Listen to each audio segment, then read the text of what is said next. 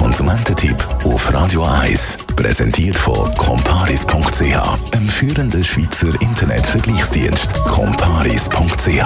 Warum gibt es die Prämienschöcke bei der Krankenkasse? Im letzten Herbst ein Prämienschub von 6,6 Prozent im Durchschnitt. Der Herbst Prämienschock 8,7 Prozent im Durchschnitt.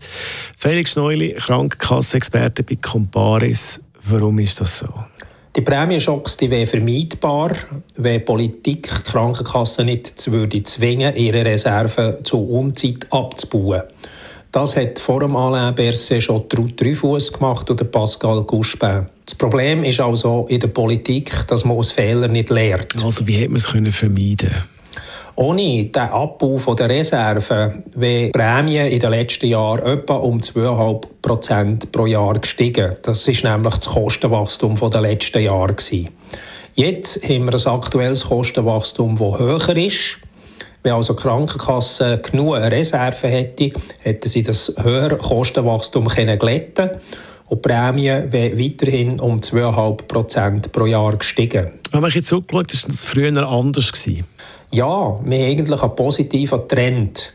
Am Anfang des Krankenversicherungsgesetzes sind die Kosten etwa um 4,5 Prozent pro Person und Jahr gestiegen, in den letzten Jahren um 2,5 Prozent. Das Kostenwachstum hat also insgesamt abgenommen. Was eben nicht abgenommen hat, das sind die Prämienschwankungen und die wären unnötig, weil eben, wenn die Kasse genug Reserven hätte, dann könnten sie Kostenschwankungen glätten und wir hätten ein Prämienwachstum, das eben stetig ist und nicht stark schwankt. Zwischen Prämienschocks von bis zu 10% und Prämienreduktionen von minus 1,4% Das sind die Extreme, die wir in den letzten Jahren erlebt haben. Felix Neuli, Krankenkasse-Experte, ist das gewesen. Der Konsumententipp zum Nachlesen als Podcast.